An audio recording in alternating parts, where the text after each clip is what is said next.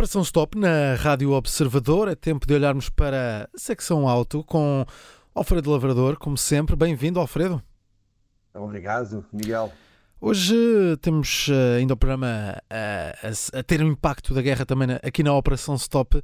E hum, hoje, Alfredo, queres olhar aqui para a questão dos carros elétricos. Um, analisar qual seria a situação se, em vez da guerra estar a acontecer eh, na Ucrânia, em território ucraniano, país que, eh, em, em que não se comercializam praticamente veículos elétricos, se a guerra fosse noutro país, como por exemplo a Noruega, a, a ser invadida e, e, a ser atacada, onde há, neste caso, uma presença significativa de, de modelos uh, que são elétricos, exclusivamente alimentados por, por bateria, Olhando para isto, achas que os automóveis elétricos lidariam pior com uma situação de calamidade, de, de destruição, de conflito, por causa, claro, também daquilo que é a distribuição da, da energia? Olha, Miguel, uh, dê para mim a pensar. Uh, vamos, apesar do, do tema uh, ser suscitado pela guerra, pela invasão do, do, da Ucrânia pelos russos, a verdade é que isto também é válido perante um furacão, um tsunami, hum. e nós, como sabes, já já tivemos um até bastante há alguns anos, Sim. mas uh, ainda, ainda não nos esquecemos.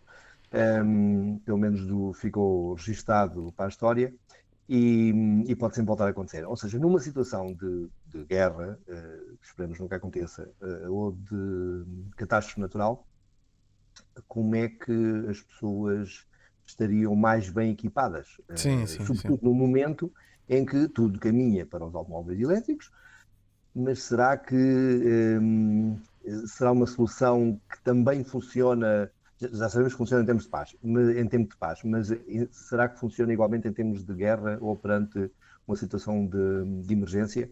É que é, a rede elétrica é, muito fácil de, de, de mandar abaixo. Hum. Uh, falámos há pouco, cada vez cai um, não é preciso uma árvore, é, basta um tronco, uma pernada, digamos assim, cai em cima de um cabo elétrico, uh, uh, os danos interrompem o fornecimento de energia elétrica a um bairro, facilmente.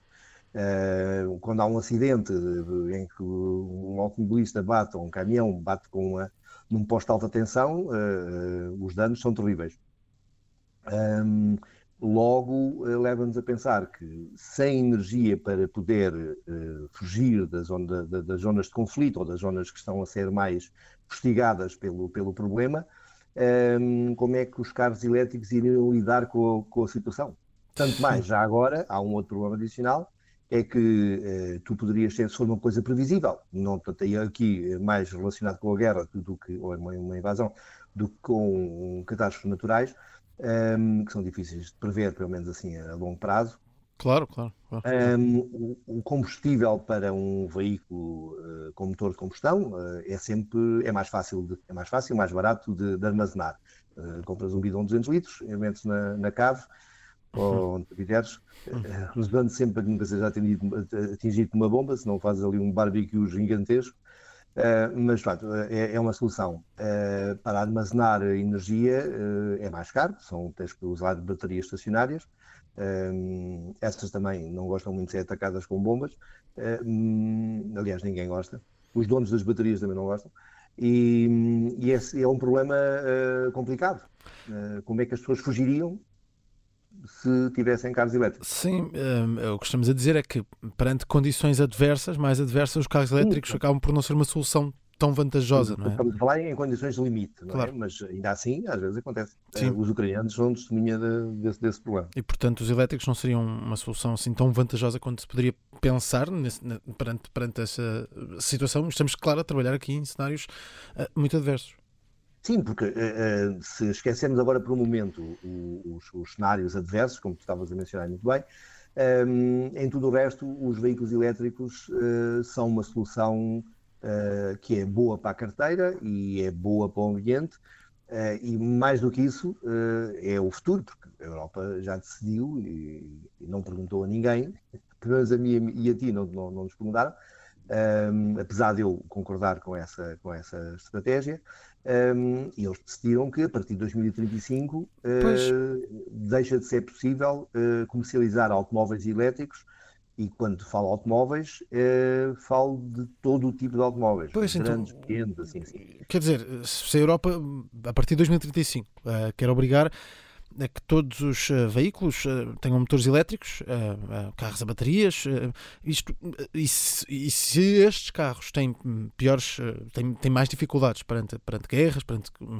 condições adversas, vamos, vamos pôr assim, um, qual é que é a alternativa num, num, num cenário desses?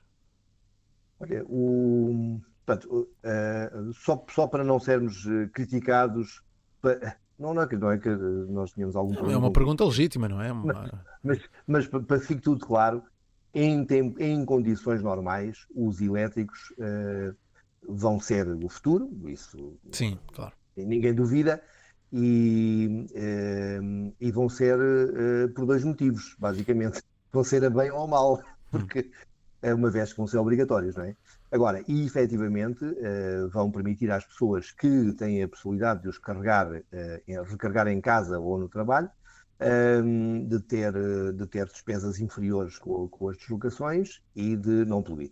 Ou seja, as vantagens são, são evidentes. Hum. Está claro que se não puderes recarregar em casa, estás dependente dos valores cobrados no, nos postos públicos, e há uns que são bastante caros. Ainda assim é sempre mais barato do que a gasolina ou o gasóleo, mas, okay. mas, mas uh, são mais baratos. O problema é exatamente aquilo que estávamos a falar, ou seja, uh, em, situações, em situações limites, uh, um terremoto, um, um tsunami ou uma guerra, uma invasão aí de um artista tipo Putin, um, como, é que nós, eh, como é que nós nos chafamos. Qual é a alternativa? Mais, mais até para o cidadão comum, é óbvio que isso é importante, mas até para, para todos os outros tipos de veículos, para, uh, mesmo, por exemplo, veículos de socorro, se estivermos a falar aqui de uma catástrofe natural, como é que, que alternativa é que teríamos? Olha, eu, eu, eu uh, falo e leio sobre isto há, há, muitos anos, nunca vi ninguém debruçar sobre o assunto. Eu acredito que os estrategas militares já, já pensaram nisso. Mas uh, eh, um, o que me pareceu óbvio depois de, deste, deste, episódio triste hum. e lamentável da Ucrânia é que uh, eu não acredito que um carro militar, seja de transporte pessoal, seja um tanque de combate, vá ser elétrico, porque uh, não estou a ver o, o entre, entre do, do dois caminhaços, uh, estás ali a parar na, na, no posto de carga a testar aquilo durante não sei quantas horas duvido que, que, fosse eficiente. Agora, os veículos de socorro, que é aquilo que me preocupa verdadeiramente, uma vez que a guerra pronto, é aquela situação que ninguém deseja e que há muito tempo, felizmente, não acontece, excepto uh, agora. Uh, mas uh, um, os veículos de socorro, de emergência, dificilmente poderão ser elétricos, porque numa situação de emergência não é evidente que exista rede elétrica para os carregar. Perguntavas-me tu qual é a alternativa. Uh, depois deste episódio da Ucrânia, parece-me um bocado evidente que vamos ter que confiar nos, nos motores de combustão, não necessariamente a gasolina ou a gasóleo, apesar desse ser o mais fácil, porque já os temos, mas esses são bastante poluentes e basicamente ninguém os quer usar. Um, mas com combustíveis alternativos, portanto, combustíveis sintéticos, um, que sejam, não tenham origem no, no crudo, do, do, no, no, petróleo, digamos assim, hum. uh, refinado, etc., um, mas que sejam produzidos em laboratório, um, resultando num combustível menos poluente. Uh, atenção que eu disse menos poluente, não disse não poluente.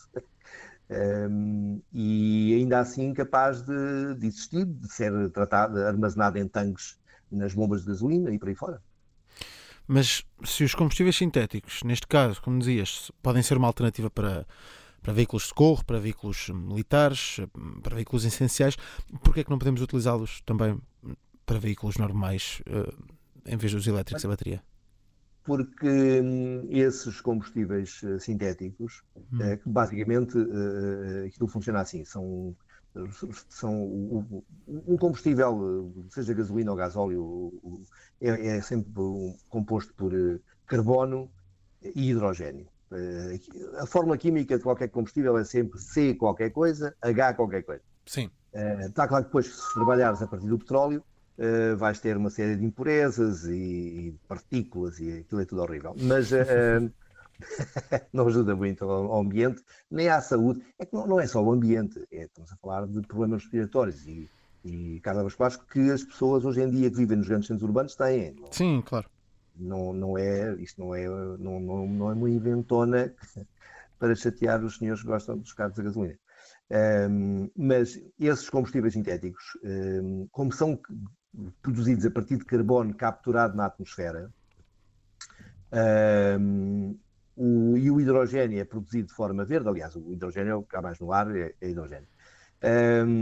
eles, na prática, uh, podem se considerar neutros em carbono, porque tu, quando queimas esse combustível, tu emites CO2, mas a verdade é que o CO2 que emites é aquele que tu capturaste antes, de maneira que não estás a emitir mais CO2 para, para a atmosfera. Hum. Mas a verdade é que estás a emitir. É, para a gente perceber o que é que está a falar, é como tu teres um, um amigo teu, que seja um alcoólico de primeira, passa a vida grosso, e, e que, te, que, sugira, isto é um, bocado, um exemplo um bocado parvo, eu, eu, confesso, mas que sugira que, que pronto, agora está, está muito melhor, porque em vez de beber um, álcool novo, ele bebe basicamente o álcool que conseguia extrair do, do, do organismo e voltava a beber. Ou hum. seja, não melhorar, podia não piorar a situação dele, mas também não melhorava. Uh, logo, o combustível sintético uh, faz sentido, aparentemente, para estes, para estes casos em que os veículos de socorro têm que continuar a funcionar, mesmo quando toda a rede elétrica vai abaixo. Um, o que não quer dizer que são, são situações uh, raras, digamos assim, mas o que não quer dizer que não emitam mais CO2 e mais NOx, e o NOx é um gás tramado porque é cancerígeno, um, de modo que é um mal necessário. Muito é um mal menor, digamos sim, assim. Sim, sim, sim, sim, sim, compreendido. Portanto, teremos mesmo elétricos uh, num, futuro, num futuro próximo um, e, e, nos das guerras. E, e, e esperemos que não, não, não, existam guerras, mas perante catástrofes que não, não se podem controlar, que, que, que, possam estar nesses combustíveis sintéticos a solução, pelo menos para os veículos essenciais, militares, de socorro. Ficamos com mais uma Operação Stop hoje, com muita informação sobre estes cenários mais eh, complicados e de como os veículos podem funcionar. Operação Stop com Alfredo Lavrador. Para a semana temos novo episódio.